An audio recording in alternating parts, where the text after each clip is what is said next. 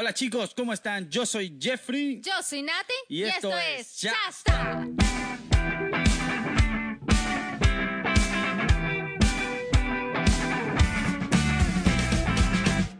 Bueno, bueno, bueno, empezamos este nuevo episodio después de el maravilloso episodio 6. Yo creo que va a estar difícil superar ese episodio. Va a estar súper, súper difícil. Por cierto que muchas personas nos estuvieron escribiendo que les encantó el doblaje latino que hicimos.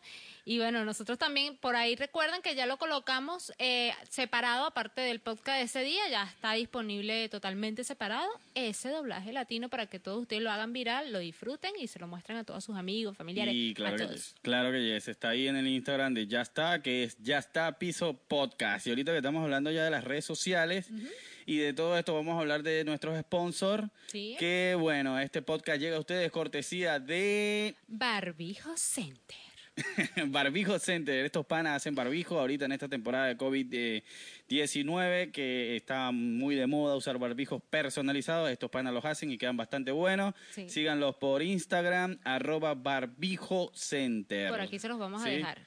Y después, ¿cuál es el otro? Queremos chicha. Upa, qué rico, ¿vale?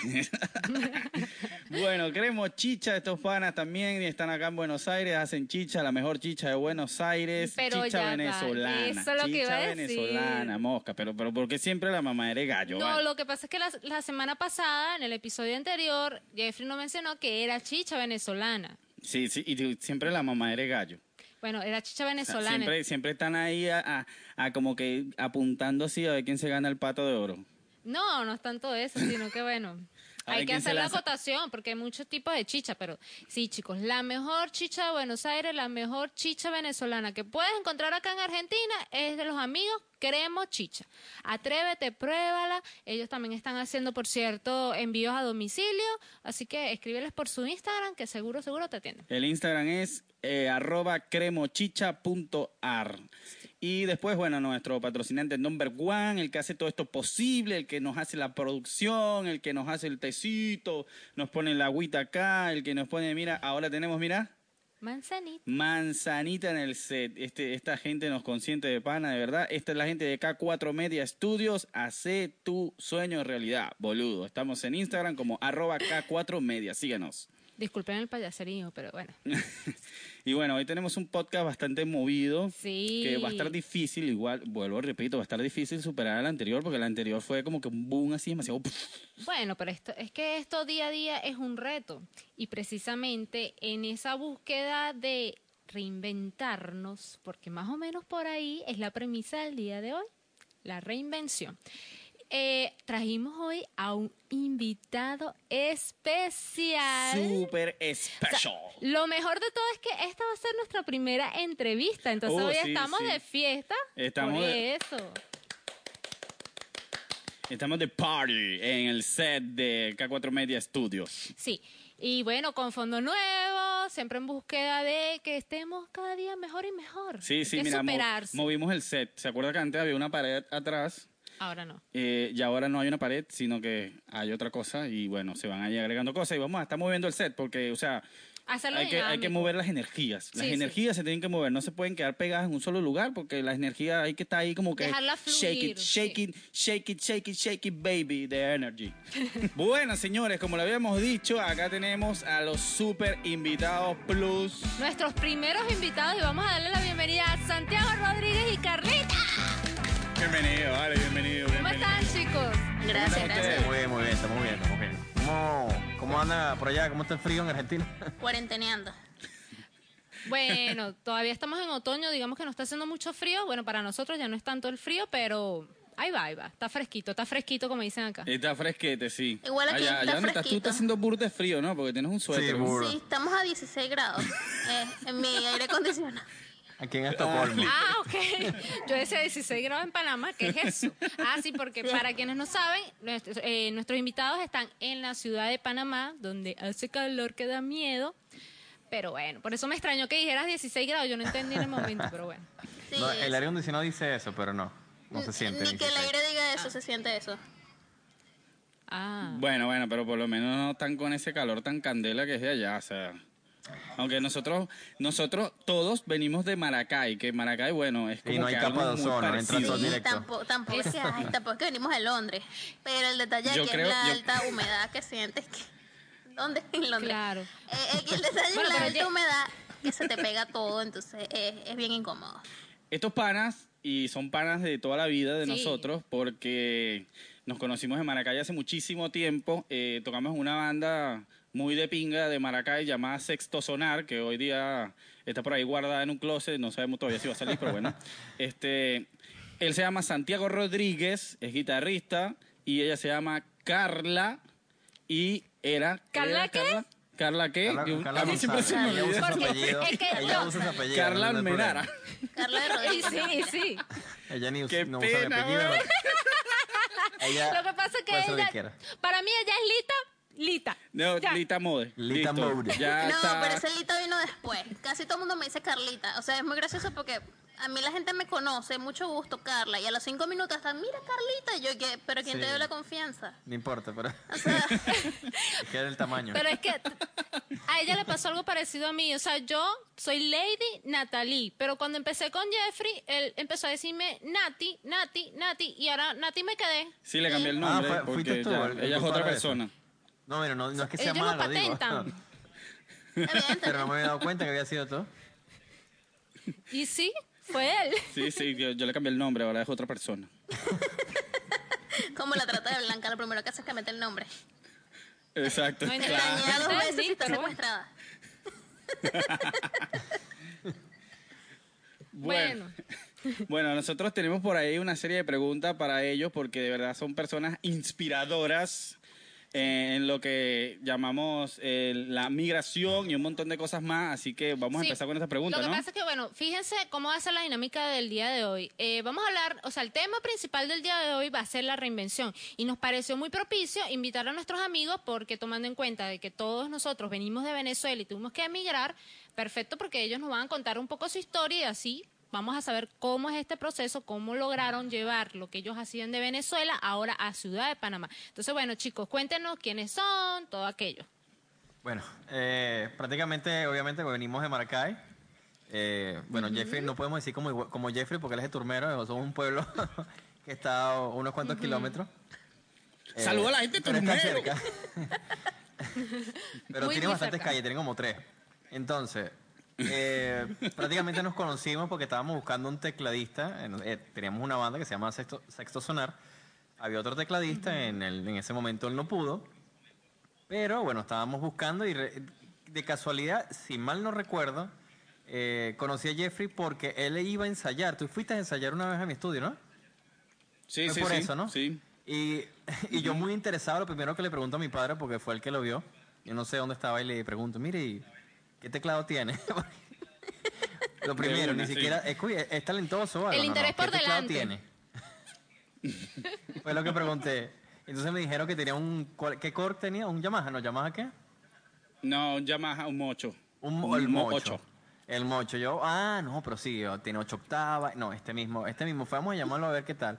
Bueno, y de ahí lo demás es historia. Hemos grabado juntos. hemos- él, él me grabó eh, prácticamente todos los teclados de, y, y parte, gran parte de la orquesta que hicimos para el disco solista mío de Esrot Almenara, eh, Nature. Y él, que fueron que ya 14 tracks allí.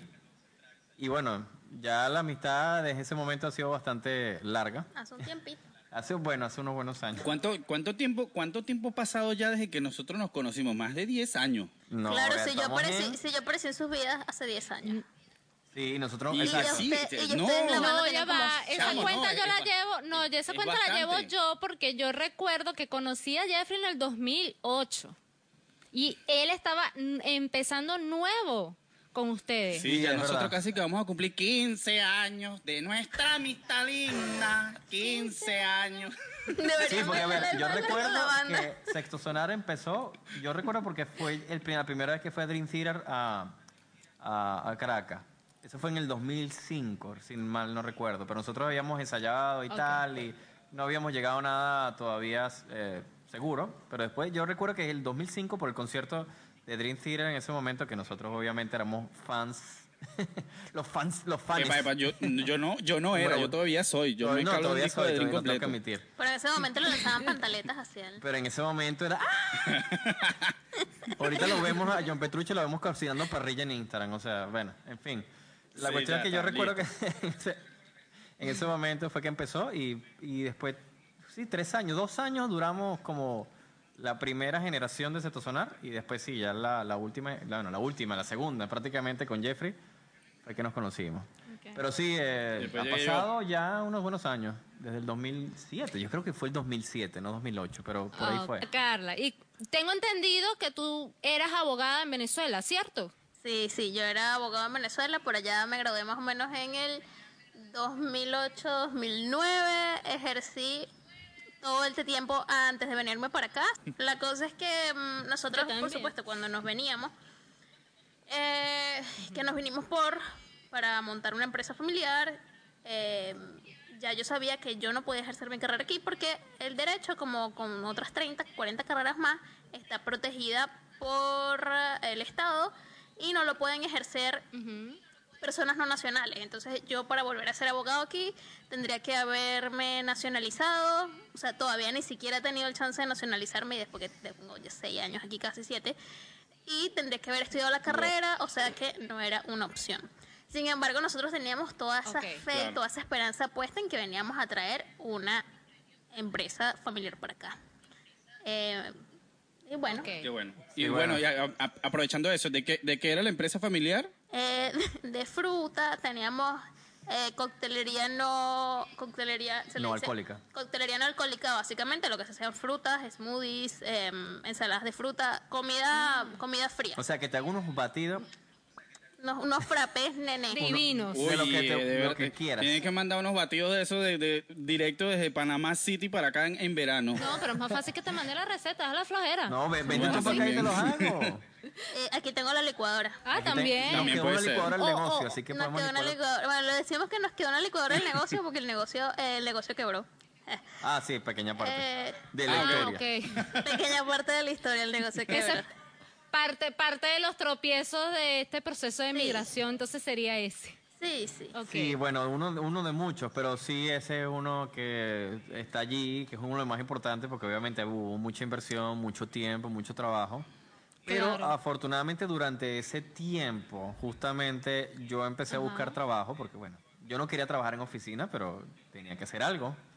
Eh, Y justamente conseguí un trabajo de, de diseñador gráfico, imagínate tú, diseñador gráfico, diseñador web y supuestamente un fotógrafo en una empresa que de un holandés y, y una señorita canadiense que hasta el día de hoy es muy buena amiga mía.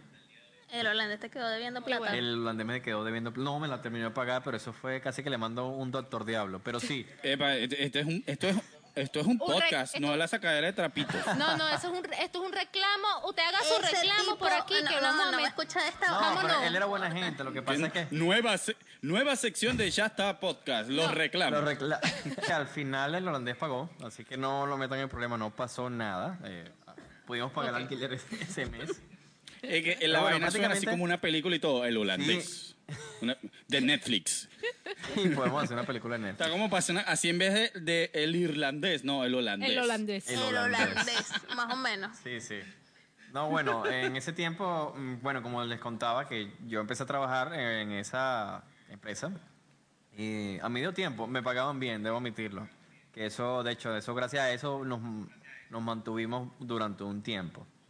Pero bueno, la empresa del holandés empezó a tener problemas y obviamente la empezó a cerrar y yo me retiré en su momento. No fue un buen año para Panamá. Eh, y además, exacto, porque ese fue uno de los peores años económicos de Panamá y ese fue uno de los años que nosotros estábamos empezando a tratar de llevar un poquito nuestros ingresos más allá, pero bueno, llegamos a una mala época. Pero no nos podemos quejar, recordemos que nosotros venimos de Venezuela y en Venezuela hay una situación donde es mucho más complicada y no, no En hace falta ni Venezuela, en. Venezuela venimos ya leveleados con, con, Sí. con level 100 en todas estas vainas, ¿no? Exacto. Ya- ya viene- tenemos una experiencia que, brutal. Muchachos, puede ser peor. Sí, es el- Sí, es el- no, ya. pudo haber sido peor. Pudo haber sido peor. Ya como eso, uno, uno como que tiene paz Exacto. espiritual.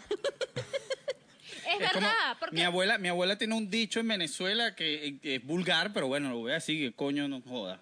Dice, ella siempre dice, hijo, las cosas pasan, todo pasa, menos las bolas.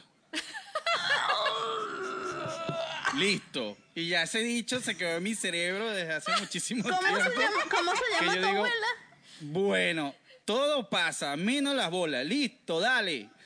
Ya está. Es que a nosotros esta situación, para nosotros este tipo de situaciones ya es como que, bueno, ya como que algo más, ya va a pasar, ya va a pasar, porque de verdad que Sí. aquí también Sí. ha pasado lo mismo, que Estamos Argentina cayó un momento en que, Estamos exacto, ahorita casualmente Argentina está pasando por una crisis y para nosotros esto es así como que, ajá, un pelito de culo ahí, ya. Exacto. Un Como el meme. más. ¿Tú no viste el meme de Hulk y que por qué en Latinoamérica no le ha pasado nada con el, con el eh, coronavirus? Y sale el tipo de Hulk y dice que porque siempre estamos... Eh, porque ese es Porque nuestro... siempre, porque, ajá, ese es nuestro... su- nuestro don, nuestro nuestro. Nuestro Nuestro secreto, siempre estamos en crisis. Siempre Sí, estamos sí, en crisis. Sí. Y es verdad, Latinoamérica No, vive y- en y- eso, ¿no?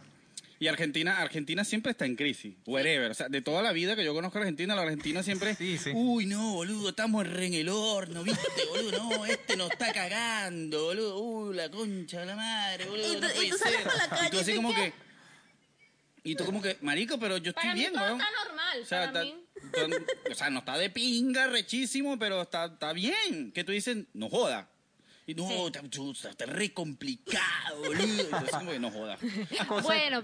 Hay una cosa que sí hay una pequeña diferencia, es que estás en un país que no es tuyo, estás en, Eso en sí. un- no tienes una casa donde quedarte si pasa cualquier cosa, no puedes ir para la casa de tu Claro. mamá, no puedes ir a la Sí. casa de tu tío, no puedes ir a ninguna casa. Ni de tu Exacto. amigo, ni, ni de nadie. es- Cuando tú migras, tú no, tú no sales a ser millonario. Eso es mentira.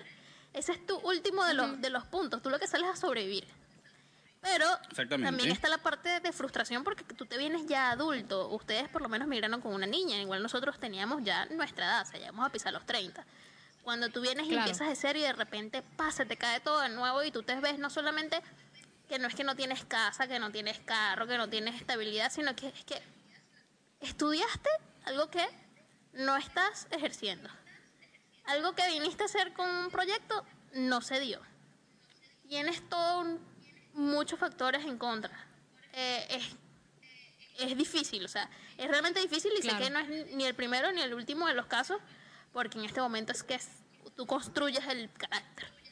Pero. Em, por ejemplo, en el caso de nosotros, un momento así que tú digas, ya lo dejo todo, me voy o lo que sea, no, lo- no podíamos Claro. tampoco. No, no nos dio la oportunidad ni siquiera de decir, agarro mis maletas y me voy Y me devuelvo. y me devuelvo porque no teníamos el dinero ni siquiera para agarrar las maletas y agarrar un Sí. pasaje.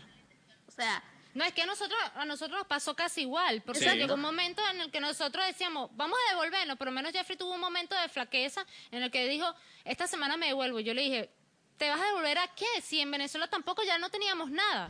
Entonces son esos momentos en el que tú tienes que como que decidirte sí o sí, lanzarte como que aquel salto de fe y El sacar hoyo. lo mejor de ti para continuar, sí, tal cual. y que después... Obvio. Bueno, Obvio. yo no, pero yo Obvio. en, en mi mente yo jamás Santiago me pasó jamás. No, de volver, nunca, yo nunca, jamás. Jeffrey sí jamás. tuvo su momento. No nos devolvemos. No, no, o sea, de todo No, el mundo, yo tam- "Ay, vamos a pensar. Yo soy no". Santiago en ese momento. No, yo, yo sí tuve un momento de flaqueza que ya, o sea, ya estaba demasiado Sí, así claro, como la que frustración no te aguanto lleva a más, no eso. puedo más y, y, y tal, pero después ella me agarró así, Flanders reacciona. Y yo, ah, bueno, está bien, está bien, está bien. Agarras No, la es katana que y es- empiezas a- a- a Nada, y, y A quitar cabeza. el arco que tira flecha por todos lados a ver cu- a ver cuál cae. Sí, eh, Claro. Al, al principio la frustración. De ahí nace nuestro emprendimiento. Sí, tira flecha que alguna cae. Que alguna pega en el O sea, centro. ese, ese, ese, ese punto es bastante importante, su emprendimiento. Sí, Ok, bueno, el emprendimiento de nosotros es una de cosa eso. rarísima, pero a, a mí me pareció bastante efectivo. Eh, yo tengo un dicho, que bueno, lo inventó Carla, creo. No, no, eso lo escuché a otra persona, pero no importa. Vamos, vamos a ver si coincidimos Salió por ahí. mismo. Vamos a ver si coincidimos lo mismo. Este, sé que uno al principio tiene que meterse en un montón de deudas, es normal. Pero yo a todo el mundo le digo, déjale eso a tu, tú del futuro, ¿cierto? Y me funcionó, me funcionó. Eso, mi hermano financiero, un máster en finanzas, estudiando no sé qué cosa en Finlandia, en Suecia.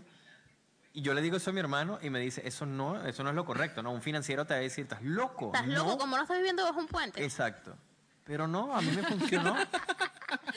A mí me Entonces, nosotros esto, nuestro emprendimiento tiene un eslogan. Métase en ese peo. Ya. O sea, Así. Después, No después vemos.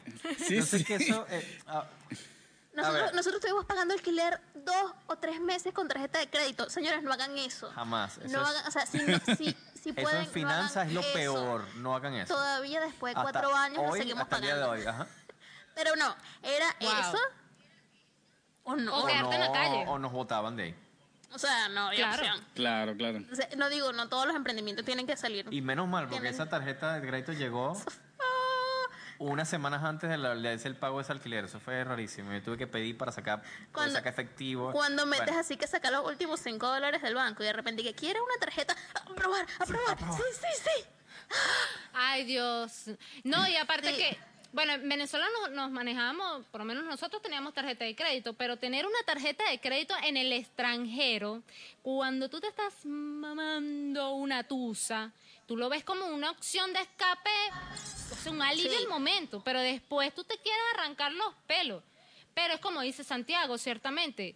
El dejárselo a veces a tu yo del futuro Sí, funciona. porque uno a veces, un- yo no, siempre sé, tiene que terminar mal. si uno, No. si uno piensa mucho las cosas, como que no logras nada. Si Sí. te pones a, Ese es el pero ya va, pero ¿qué pasaría si esto, si no sé qué? No partiendo punto que todos en el mundo somos esclavos de algún banco. Nosotros no vamos a ser ni los primeros ni los últimos. Entonces, la gente, Exacto. La gente pregunta, "Ay, Exacto. ¿cuál puede ser el secreto? Claro, nosotros estamos todavía en proceso de ese emprendimiento para poder llegar a, un- a un- a un- a una estabilidad mucho mayor Claro. al que tenemos hoy en día.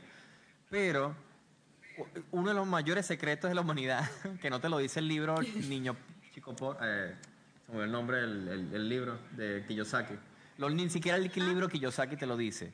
Pero prácticamente es, es saber manejar los bancos. Eso, el secreto de todo es saber manejar los bancos. Yo todavía no Tú sé. siempre, Sí, sí. no, no, no, no lo sabemos, pero estamos en proceso de aprender. Pero prácticamente Sí. eh, cuando tú empiezas a manejar los bancos, te das cuenta, la gente que tiene buenos ingresos y está en emprendimiento y tú lo ves subiendo, subiendo, subiendo, es que porque sa- saben manejar bancos, saben manejar números, saben manejar finanzas, saben manejar gastos, saben un montón de cosas que uno no sabe, porque uno las tiene No, que y hacer saben uno mismo. invertirlo también, y saben uno invertir estudió Derecho, mi amor. claro. O sea, uno estudió Derecho. Sí. Eso más nada. Bueno, yo vi economía en- No, en y la, y la universidad, pero- carrera, y, y la carrera que hicimos en Venezuela sobreviviendo también sirve.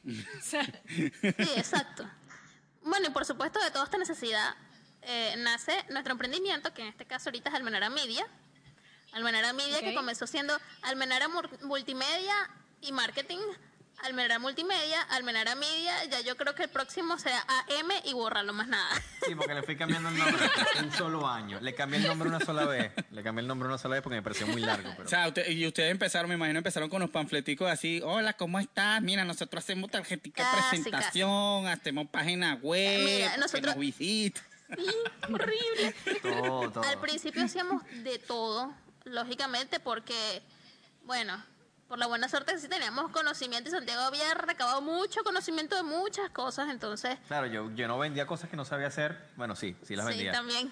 Yo recuerdo que estaba en una reunión. segundo dato del Sí, emprendimiento. segundo dato de emprendimiento. Lo más seguro es que ofrezca cosas que no sabe hacer, que cuando llegue dice, ok, es momento de meterme el puñal. Es mejor, es mejor que usted diga que sí, para que después pueda decir decir que que no. no. Así que, bueno, aquí Ese Ese estamos- es un dicho Sí, de nosotros. Ese es un dicho de nosotros. que tú sabes que puedes aprenderlo, no es que vas Que a- puedes que hacerlo, un día claro. te van a decir, Claro, ay, claro. tú puedes resolverme este problema de metafísica aquí. Yo, claro que sí. No, cliente, no, claro que sí, te lo hago mañana. No, vas a meter un tampoco puñal en así. YouTube. No, no, es mentira. A Tampoco sí así. Tampoco que, mira, construyeme un edificio, yo voy a decir que sí y no tengo ni el más mínimo conocimiento, o sea, tampoco, pues. No, no, no. Exacto, Hay o sea, que cosas lo- Dentro, dentro del rango de lo que señora. sabes hacer. Sí, es dentro, exacto. Dentro bueno, del- nosotros a veces nos metemos también cosas que no sabemos hacer, pero no, a ver, no son tan complejas de, de aprender porque se, se parecen, Claro. son similares a las cosas que ya vienes haciendo. Ahora bien, Para eso se existe Hay- Google. Exacto.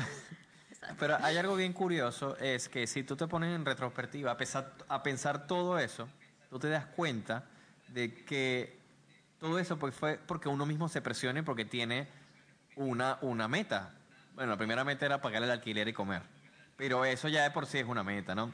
Entonces uno se empieza a presionar, a presionar, a presionar. Y claro, esa presión hace que todo estalle y empiezas a hacer, te, empieza, tu cabeza empieza a ser creativa. Te empiezas a crear un montón de cosas. Te- Oh, sí, vamos a hacer una presentación al cliente que no sé qué cosa. Vamos a hacer que vamos a hacer una página web y le vamos a hacer la introducción y le vamos a hacer un mock-up de cómo se va a ver, cómo se van a ver ellos. Uno se pone creativo porque sabe que vas a llegar a la reunión y los tipos van a salir y te van a decir, Claro, contratado, pues, prácticamente, sí, ¿cuánto es? claro. Claro, ¿Cuánto me claro. sale esto? No, y es la misma necesidad de ser mucho mejor que el que viene detrás de ti y que al final tomen tu trabajo. Sí, sí, Claro, sí. eso. Eh, Por eso es que a veces Es, estas es reinventarse en todo. Sí, porque eh, como te digo, a veces estas presiones que uno pasa, todos esos problemas económicos, todos esos problemas, de hecho son, ah, parece, parece estúpido, pero son como una ventaja para poder llegar un poquito más allá. Si tú lo tienes todo así muy fácil, normalmente uno es cómodo, uno no sale de su zona Claro. de confort. Y entonces cuando ya claro. empieza esa situación de- presión, de, sal- de tener que salir de la zona de confort, si no, no sobrevive, es que empiezas a evolucionar, empiezas a tener tu, tu cabeza estalla en creatividad y empiezas a in- inventarte cosas y ahí es donde entra porque em- empezamos a ser tan buenos en este negocio de la fotografía y video. Ahora bien, Santiago y Carla, eh, ahora con toda esta situación que está pasando el mundo, o sea, no nada más Panamá, no es nada más Argentina, no es nada más Venezuela, toda esta situación del COVID-19, ¿cómo ustedes han hecho para, para poder ajustar el negocio que ustedes están haciendo para esta situación de pandemia? Para ¿Cómo? adaptarse. Exacto. Ok, en el caso de nosotros digamos que no tuvo que haber mucha adaptación y agradecemos que somos de ese pequeño porcentaje que todavía puede trabajar estando en esta situación. Porque, bueno, llegando otra vez al momento de crisis que estuvimos, ve como las cosas siempre suceden por algo. En ese momento nosotros no teníamos para pagar un alquiler para vivir, mucho menos íbamos a tener para pagar una oficina o un estudio donde metamos todo esto. Entonces, desde ese momento Claro. nosotros hemos vivido en sitios donde lo buscamos específicamente que la sala nos sirva de estudio, como este sitio aquí, normalmente la gente tiene una sala, un comedor, nosotros no. este, Brutal, oficina, brutal. Escritorio, allá. estudio, y eso lo vamos cambiando siempre que necesitamos. Eh, por lo Claro. tanto, parte de nuestro trabajo se concentra acá.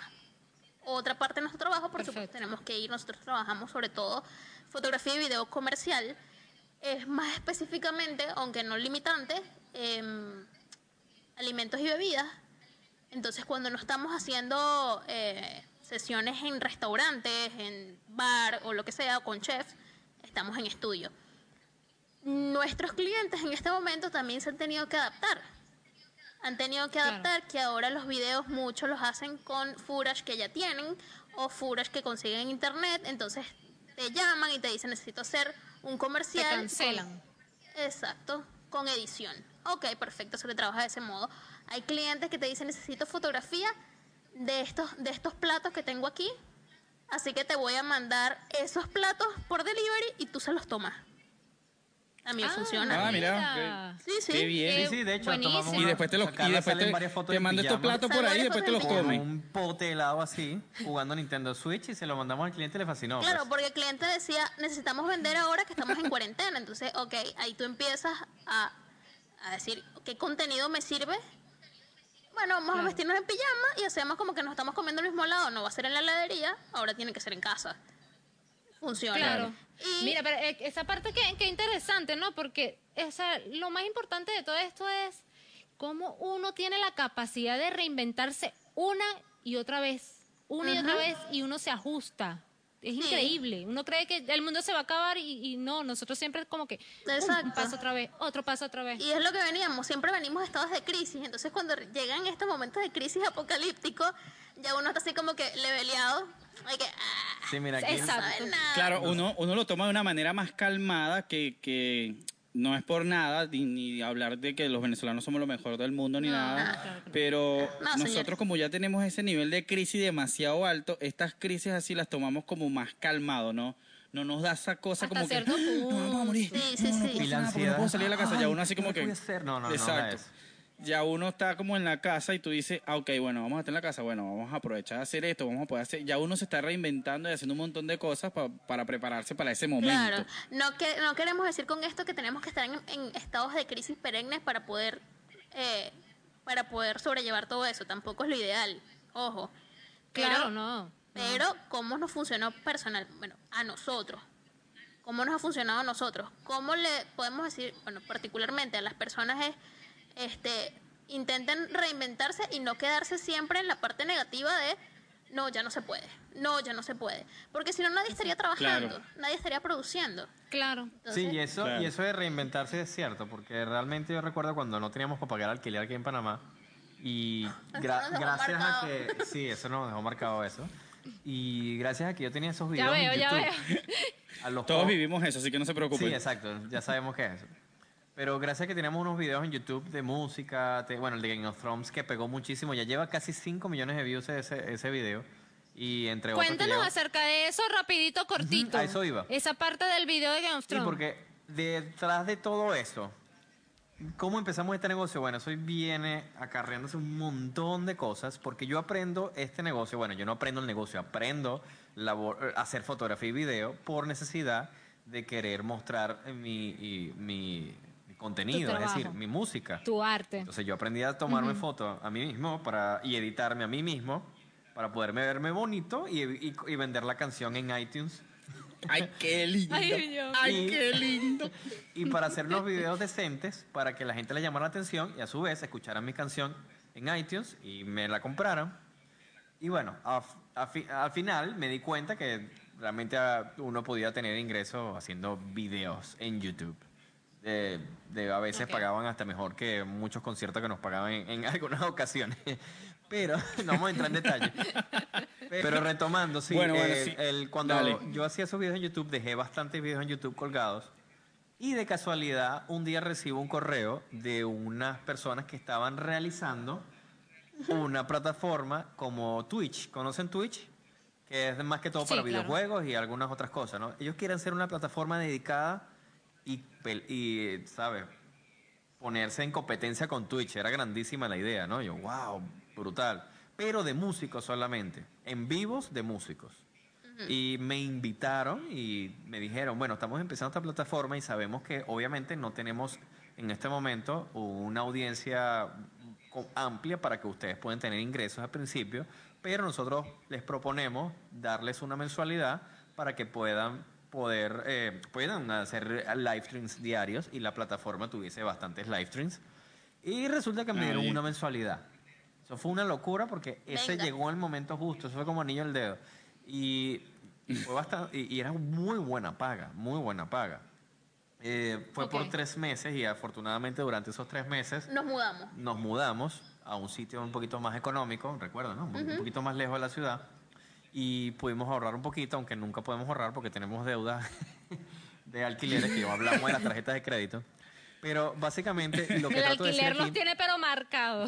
es que date cuenta cómo tú dejas Señor ese del trabajo allí. alquiler, si usted ve este video, por favor, hágale un descuento a Rora Menara y a Menara Media, por favor.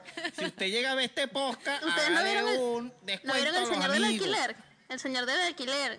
Ah, no, eso se lo mandamos para que lo vean y lo pongan después aquí. Pero No, ese no lo hemos visto. No. hay que verlo, hay que verlo. No, nah, sí, es una canción que hicieron. que creo que fue Mándamelo, aquí o mándamelo. En Chile. En Chile, un En venezolano Chile, en un Chile. venezolano que hizo una canción en Chile que se Ah, llama El Señor bueno. del Alquiler. Bueno, en fin, la, la cuestión es que había material, dejaste material en YouTube y bueno, obviamente yo en ese momento tenían como 40 mil, 50 mil suscriptores, que bueno, comparado con esos grandes guitarristas que tienen millones de suscriptores no era nada, pero aún así se interesaron en mí.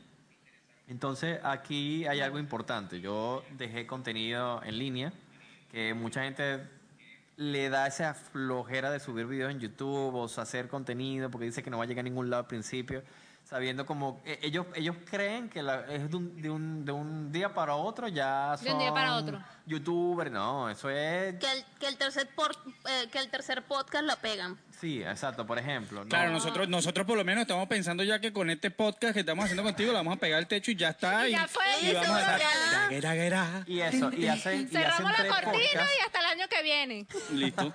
Terminó la temporada. Pero eso es lo que iba, hacen tres podcasts y ya, ya se rinden y ya porque no ven números. Como si eso fuese, eso fuese así de fácil. De la noche como a la mañana, mágica. exacto. Ay, no, es que a la gente no le gusta lo que hago. Ay, no, no sé qué cosa. Hay un montón de cosas involucradas. En fin, yo igualito subí contenido. Afortunadamente pegué una canción que tenía allí y así conseguí suscriptores.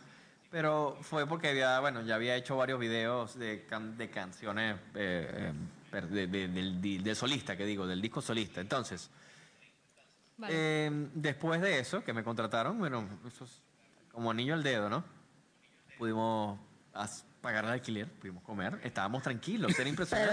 Pero- es pero- más, es más. Pero cerró también. Sí, cerró porque no pudo cumplir. Ay, Yo Dios creo que nosotros, yo creo que Sí, somos yo te iba a nosotros. preguntar, o sea, yo estuve, yo, yo, verga, ¿tiene una maldición usted o qué? No, Muchachos, pasa es muchachos, que- mejor este podcast no sale. no, lo que pasa es que la, la plataforma Y que bueno, tres meses, y tres semanas después se acabó, ya No. está. Sí, lo que pero básicamente lo, una de las cosas más importantes que hay que lograr es hacerlo bien realmente. O sea, tú puedes subir un montón de cosas y muy bonito, pero la cuestión es que lo dejes dejes buen material en internet que no sabes si en algún momento va a pegar algo. Ni pensar que va a ser de un día para otro. Exactamente, porque no es así. Para nada es así. Así que quítate Coño, eso de la Es cabeza. que todo en la vida tiene trabajo, todo es para todo, no nada más para eso, para todo. Hay que hacerlo bien y, y la constancia y, y el continuo trabajo sobre eso. De hecho, de hecho, ahora yo creo que creo que vi algo así, pero no sé, me parece que YouTube ahora es como tienes que ser muchísimo más constante que antes para poder recibir eh, plata, pues, por ejemplo. Para Pues poder yo me acuerdo monetizar. que antes tú para monetizar casi que hacías un canal, montabas tres videos y, Y ya podías monetizar y listo. monetizar, sí. Ahora te piden que si sí, mil cierto. suscriptores y un montón de cosas y tantos videos y, y mientras más contenido tengas mejor y todo. Claro. Y es como que más, o sea, te tienes que comprometer más con la idea Claro.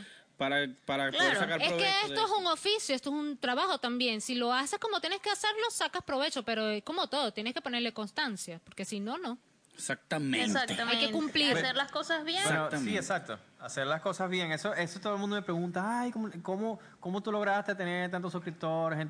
haciendo las cosas bien, haciendo cosas de calidad. Claro, hay personas que se van por la parte de haz mucho contenido, mucho contenido, mucho contenido, porque mientras más abarques, a lo mejor más llega gente. No, no, normalmente no es así. A veces tú haces Exacto. un buen video a la semana y es suficiente. Y es suficiente. Y aplica Claro. también, si lo llevamos en este caso al emprendimiento, a las empresas, a todo, también aplica. O sea, yo somos, somos una agencia de creación de contenido y si quisiéramos hacer, abarcaríamos más clientes en menos tiempo haciéndolo de menor calidad, pero al final lo que está saliendo es tu trabajo y es tu portafolio. Entonces es preferible tener un buen cliente, dos buenos clientes que tengan una cartera de 10 clientes a los que le vas a dar un trabajo mediocre. Porque eso no es un tra- eso eso no se va a mantener en el tiempo porque está apareciendo mucha gente buena todos los días. Y Es ahorita que va a cambiar completamente el mundo te digo nosotros nosotros decidimos hacer eh, home office cuando nadie lo hacía es que nadie lo hacía, ojo, hay gente que trabaja en su casa hace años, pero hace cuatro años tú Sí. explicarle a un cliente que no te podía visitar a tu oficina era un poco vergonzoso. O sea, tú por favor que el cliente Claro. no pida que nos reunamos en la Mm. oficina nosotros porque no sé qué voy a decirle. No, nosotros lo visitamos. No, nosotros lo visitamos, no hay problema. Ahora no, ahora el cliente así como que, ah, pero tú tienes tu estudio y tú vives, ahí". sí, sí, perfecto, maravilloso, buenísimo, el home office, ahora todo el mundo quiere ser una oficina en su casa. Qué Sí. bien. ¿Se nota? Qué bien. Es que la gente se está no. reinventando. No, y Claro. parte de eso también lo que te iba, lo que te iba a comentar, rescatando un poco esa idea también, es que yo siento que a raíz de lo que está pasando hoy día, como se ha ido reinventando precisamente muchas cosas, yo creo que cuando pase esto no es que ya vamos a retomar la vida de antes. Yo creo que muchas cosas, lo que está pasando ahorita y lo que estamos aplicando ahorita va a quedar para el futuro. Sí, se sí. va a seguir haciendo. sí. Totalmente, totalmente. Primero las Sí, ya el mundo, ya el mundo no va a ser el mismo que el de antes. No, Yo creo que muchas carreras y muchas cosas se van a seguir haciendo de casa porque se han dado cuenta que funciona. que bueno, ahorita con el, con el estrés de la gente que quiere salir a la calle. ah, Ah, no, claro. Pero bueno, hay gente, hay para todo. Yo también, yo también creo que no todo el mundo eh, está hecho para emprender. No todo, así Claro, como no verdad. todo el mundo está hecho para trabajar en una oficina. No todo el mundo está hecho para hacer teletrabajo. Hay gente que le gusta llegar a la oficina, sentarse en su computador y, y cuando cierras el laptop no lo vio más hasta el otro día. Se olvidó. Hay que tomar en cuenta que cuando el emprendimiento, cuando tú eres el que está puesto aquí, no hay horario, Claro. no hay ubicación, se te mezcla la hora de editar con la hora de comer, con la hora de, De la montar la comida. lavadora, con la hora que que bajar el verdad. perro. Con la hora No de que mamá tengo que hacer la tarea, mamá me tienes que bañar, mamá tengo hambre, mamá la merienda. En mi caso, ¿no? Exactamente. Entonces, si bien es cierto, esto va a, a- a convertirnos en un nuevo mundo también va a haber mucha gente que se va a sentir identificado con este, con este estilo de vida. Y va a decir, bueno, yo me puedo organizar y hacer mi, mi trabajo desde la computadora, desde la casa. Por fin, gracias. Bueno, yo no puedo decir esto, pero gracias al coronavirus la gente se va a dar cuenta que no hay que reunirse tanto, un millón de veces, para poner una sola idea. Querido cliente, No, nos pero tú sabes reunir que- por Zoom. Tú sabes que hay gente que es más fuerte que el odio, ¿no? Porque así no se pueden reunir en la casa. lo- ya como está la vaina esa, la aplicación Zoom, que nadie le dio bola a esa aplicación. Nadie le paró bola a esa aplicación que existe hace mucho tiempo.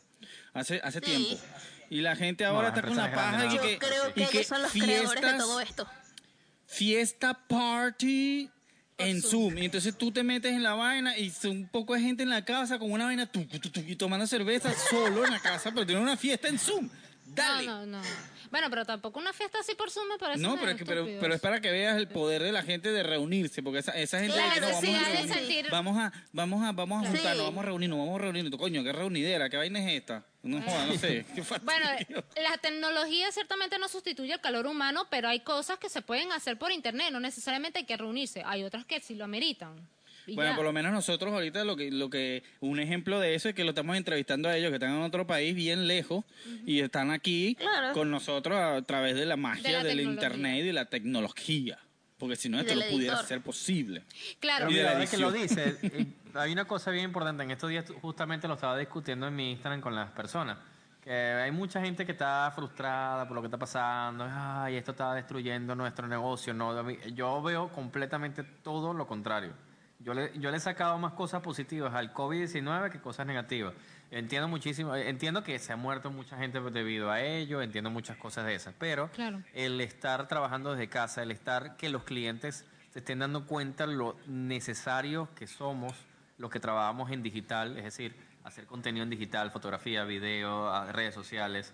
Eso es una cosa que se está convirtiendo en algo primordial. De, eso es algo que ya todas las empresas se están dando cuenta que tienen que tener a alguien que sepa hacerlo bien, porque primero hay mucha competencia. En este Sí, momento sí. la hay. Pero eh, ya eso va a cambiar un poco. De hecho, Pero ser bueno Sí. es lo que te separa la Exactamente, competencia. Por eso ser bueno. Pero es que También- escucha, eh. también, no, ya va, disculpa y que te interrumpa, bueno pero también, también te está, más.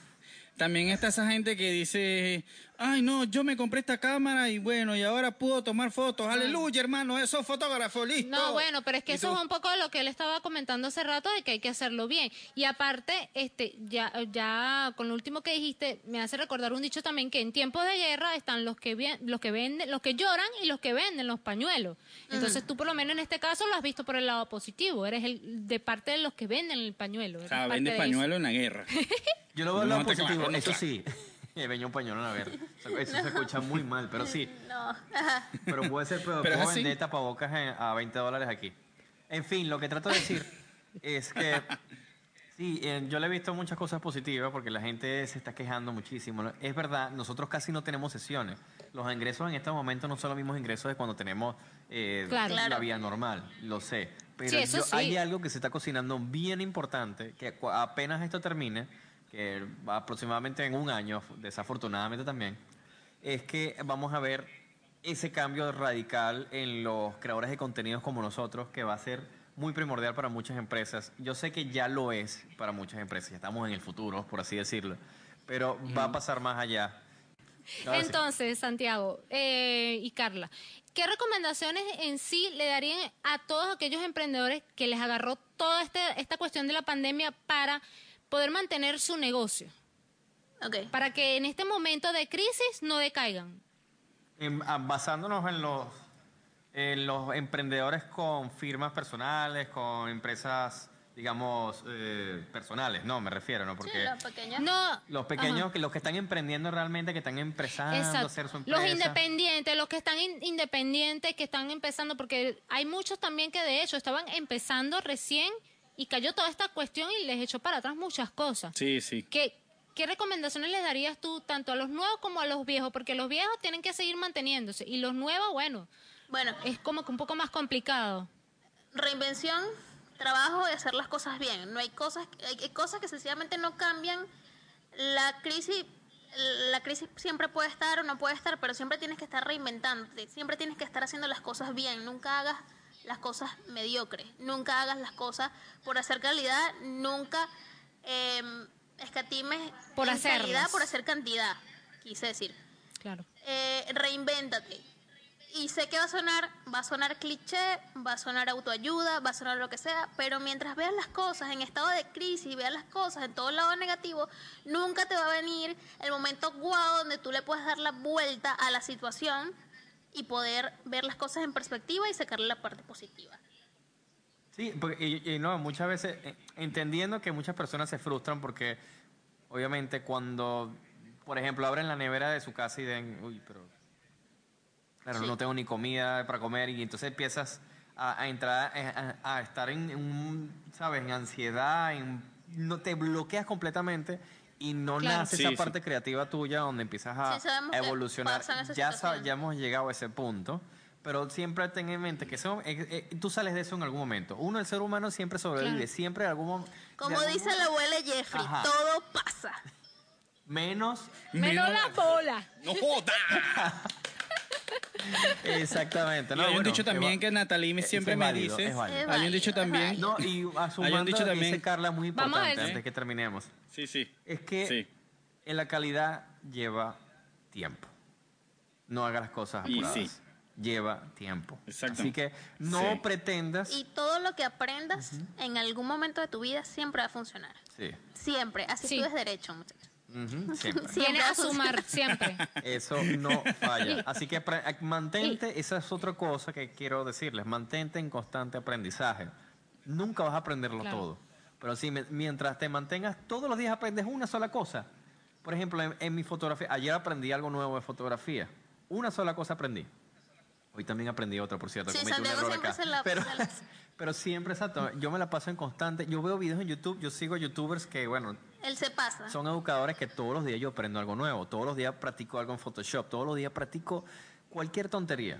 y eso es lo que me ha llevado a tener cierta si no, calidad. Si no puedes producir en este momento, aprende. Aprende algo que posiblemente te va a servir para producir en lo que Aprende. Entonces, salgamos lo de que esto. digo es eso, exacto. Claro. Aprovecha este momento donde no hay trabajo, donde no hay nada, para tú progresar y llegar a un nivel que cuando esto termine, ya tú tienes ventaja. Es como si en este momento paralizaran el tiempo, Claro. como que si el mundo se paralizó y tú ta- lo, te lo dieron a ti ese tiempo para que tú aprendas y cuando se despause, por así decirlo, para todo eso, tengas una calidad Claro. Claro. óptima y te vas a dar cuenta que los ingresos van a ser mayores, los clientes van a ser mejores y así de simple.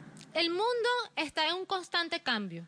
Nosotros también estamos en un constante cambio, entonces por ende hay que estar todos los días aprendiendo algo y algo nuevo para poder estar siempre adelante, adelante, adelante para cuando ese momento llegue. Y hay algo que yo no sé si Jeffrey iba a decir el mismo dicho, que hace rato lo quería mencionar, que yo siempre digo, em, no siempre estamos igual, no siempre estamos igual. Tú no estás igual hoy a como estabas ayer Exactamente. ya sea de manera positiva o negativa, pero con un poquito de suerte y esmero de parte de nosotros vamos a estar mejor. Exacto. Esa es la parte de que- acuerdo. Y métanse en ese peo. Exacto. Y díganle Exacto. Y métase en ese peo. su, ¿Y todo pasa? a No. usted del futuro. Como dice, Todo pasa y métanse en ese peo. No tiene que ser precisamente Es con los bancos, con lo que sea. Sí. Con lo que sea. Pero, Eh, claro. Menos haciendo cosas ilegales. Eso jamás. No se metan en ese peo porque ese peo no los va a Ah, sacar no, nadie. no. Nadie. Puras cosas Bueno, eso sí, legales, no. puras cosas tiene que ser como dice Eudomar dos Santos.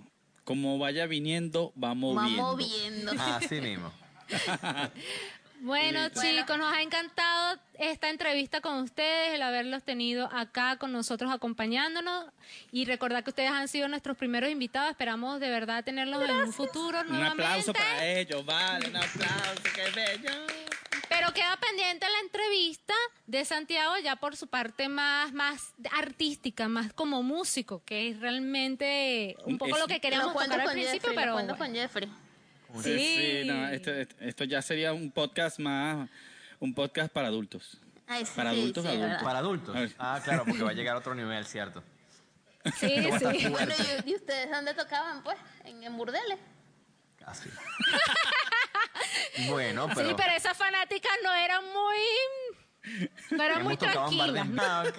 No, bueno, muchísimas gracias, muchachos. Muchísimas gracias por invitarnos, de verdad. Este, nunca pensé que las cosas, las vainas locas que le pasan a uno pueden servir de inspiración para otras personas, pero eh, eso siempre es bonito y que la gente sepa que... que Sí, que las cosas que uno muestra por internet no siempre son las exacto, que... Ah, no crean tampoco todo lo que ven en internet. Exacto, no lo crean Han todo. salido demasiadas, demasiadas cosas profundas. Hemos, hemos tenido muchos éxitos, pero a través de esos éxitos también hay fracasos y hay que simplemente superarlos y aprender de ellos. Y bueno, básicamente... Es eso. es eso. La vida es Y a través de todos esos, a través de todos esos éxitos siempre está el señor del alquiler. Muchas Ay, gracias. Sí, sí, es verdad, es verdad. No, gracias a ustedes, de verdad. Gracias. Esperamos entonces tenerlo muy pronto acá en Yasta. Bien, ya está. Bueno, aquí, bueno. Ya cerrando todo esto con el señor Santiago, la señora Carlita de Almenara Media. Les damos las gracias a todos ustedes por ver este episodio. Y, Y bueno, Nos vemos en el próximo nos vemos en el episodio. próximo episodio. Chao. Chao.